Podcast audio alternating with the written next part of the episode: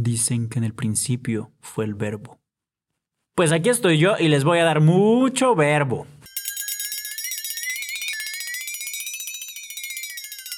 Hola, hola, hola, hola. Bienvenidos a Preciosos Bastardos, su podcasting de escritura útil. Yo soy Luis Romani. Fíjense que originalmente este no iba a ser el, el tercer episodio, pero como vi que en el episodio pasado les mencionaba mucho esto de la creatividad y ser creativos, y también porque es un término que se escucha mucho últimamente, ¿no? Esa asquerosa creatividad que todo el mundo menciona. Entonces, para ponernos a todos en contexto, y como va a ser un término que voy a estar utilizando mucho, bueno, vamos a hablar sobre la creatividad. ¿Qué es? Porque seguramente ni sabemos qué es y lo damos por sentado. ¿Qué es? ¿Qué significa? ¿Qué quiere decir? ¿Para qué sirve? Sí o no, todo lo que tenga que ver con creatividad. Comenzamos. Miren, antes de hablar netamente sobre la creatividad, vamos a comentar un poco sobre la inspiración, porque desde ahí inicia todo. Inspiración es una palabra gemela de respiración. Inspirar, respirar. Ah.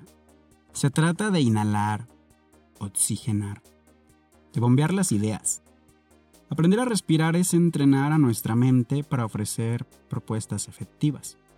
La yoga, por ejemplo, el hacer yoga, es útil. También el deporte. Bueno, de entrada, aprender a respirar es el calentamiento básico de cualquier tipo de actividad física, ¿eh? Los deportistas, bailarines, gimnastas, actores. Pero no solo se hace para beneficio del cuerpo, también del cerebro. Ayuda a la concentración y sobre todo a la creatividad.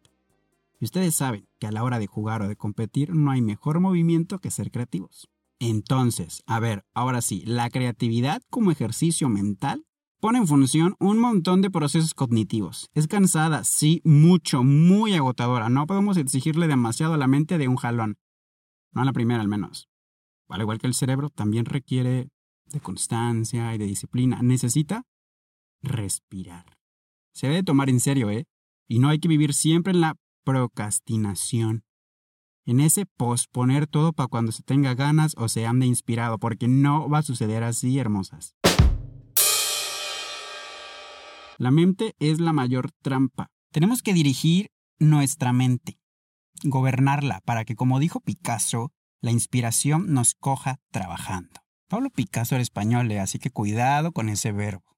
Ahora, el valor que tiene la creatividad en este momento histórico, y no estoy hablando de la pandemia, sino de la era del conocimiento y la información, y sobre todo la venta de información, es de vital importancia. La creatividad más que una herramienta es un arma.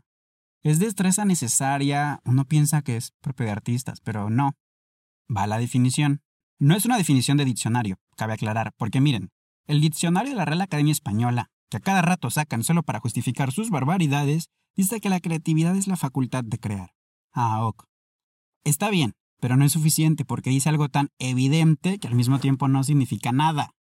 A mí me gusta más otra definición que dicen Mitchell Rigi y Kit Harmenger que son dos genios de la web. Miren, ellos dicen que la creatividad es la capacidad de generar, de crear nuevas ideas y conceptos o de hacer conexiones entre ideas que no existían antes. O sea, creatividad es concebir, dar a luz. Pero no es solo decir ocurrencias. No se trata de inventar cosas porque sí.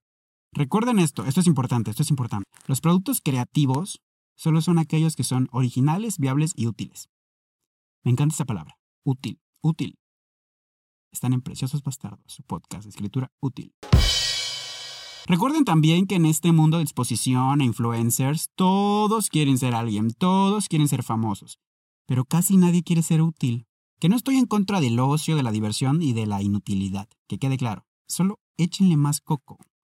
Así decía mi maestra de primaria en 2006.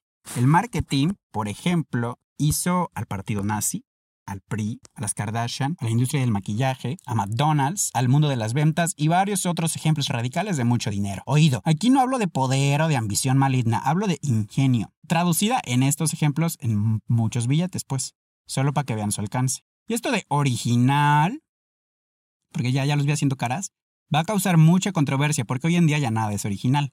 Está muy sobrado ese concepto, pero piensen original como aquello novedoso, singular, hacer conexiones entre ideas. ¿Se puede trabajar con lo que ya está hecho? Por supuesto, pero hay que mejorarlo. ¿Qué pasó con Netflix? ¿Fue original? No. Ese sistema ya existía en el blockbuster. Las series ya estaban inventadas, las películas hechas, las tiendas, todo eso ya existía. ¿Qué hizo Netflix? Crear una conexión y concebir un único sistema de catálogo de contenidos disponible eternamente para el usuario. y ahí nació lo que llamamos streaming, que ya estaba muchísimo antes usado en Internet a manera de videos musicales, de blogs, videoblogs, podcasts, etc. Échenle coco a todo, no hay nada nuevo bajo el sol de Júpiter, hermosas, no hay nada original, nada. Todo es singular y creativo.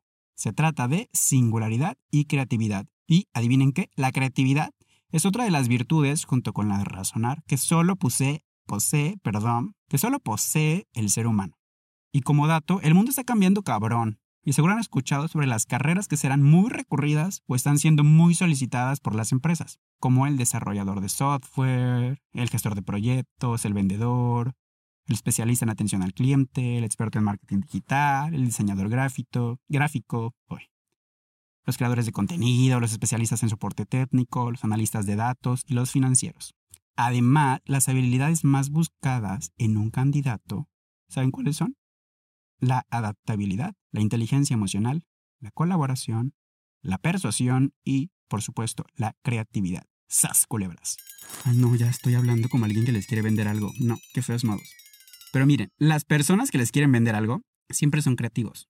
No todas, porque la mayoría solo copia fórmulas ya aprobadas y sigue un guion. Pero en esencia es un individuo creativo. Oído, no confundan ser creativo con ser persuasivo, son cosas distintas. ¿La persuasión se relaciona con la creatividad? Pues sí, pero se cocina aparte. Yo hablo del deseo, del afán, de, de las ganas, de, de en serio crear soluciones para lograr y ganar. Pero con, con crear soluciones yo me refiero a crear un algo útil que aporte eh, soluciones, que ofrezca algo que no solo que no solo se desea y se quiere, sino que sirve bastante que le puede sacar provecho, pues, ¿entendieron? Volvamos a la tierra de las lecciones bastardas. El término creación, incluso en el sentido más bíblico que se les ocurra, remite a cuestiones del arte. Según el arte es cualquier actividad o producto realizado con ese fin. La estética, o eso que se conoce académicamente como experiencia estética, tiene que ver con un despertar de los sentidos. Porque nos han anestesiado tanto que ya no reaccionamos a muchos de los acontecimientos atroces que pasan a diario en nuestro país y en todo el mundo. Así que es imprescindible ser sensibles. Hay que resentir, volver a sentir, volver a respirar.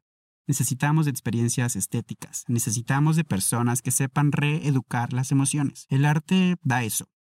Y voy a decir algo muy polémico que para nada es la verdad absoluta y esto solo lo estoy haciendo basándome en lo que en mí, en lo que yo creo. Y yo digo que la facultad artística, oigan bien, aunque está enlazada al cerebro, tiene mucho que ver con el resto del cuerpo y en especial con las emociones. Es más sensitivo. Mientras que la creatividad es netamente intelectual, o sea, de mucha cabeza. Aunque se ha comprobado que las personas creativas nacen y tiene que ver algo así con el hemisferio dominante en el cerebro. Les voy a colgar una lámina explicando esto de los hemisferios. Se las voy a subir en la página de Facebook. Les voy a dar una definición bien bonita. Esto lo dice la escritora Rosa Montero.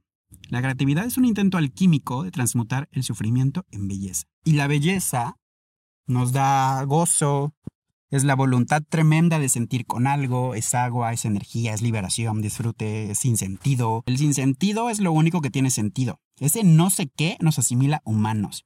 Disfrutar nos hace humanos. Disfrutar es sentir, deleitarnos, padecer, tener orgasmos, morir y renacer entre un placer tembloroso, espléndido y rompedor no cabrón, la neta. Sentir gozo con el cuerpo, pues ya saben que es bien fácil, ¿no? Lo logramos como con la comida, caricias, besos, la cogedera, el abrazo. Pero sentir gozo con la mente es más complicado porque la mente también exige su propio placer, darle clímax al cerebro. El consejo que yo les doy para masturbar su cerebro es pensar cómo conseguir lo imposible. Así que atásquense de ganas, llénense de chorros de ideas hasta rebosar de pura e inmunda creatividad. Porque solo así podremos sentir lo asquerosamente delicioso, hermosas, que es revolcarse en la satisfacción de un ansiabundo éxito bien logrado.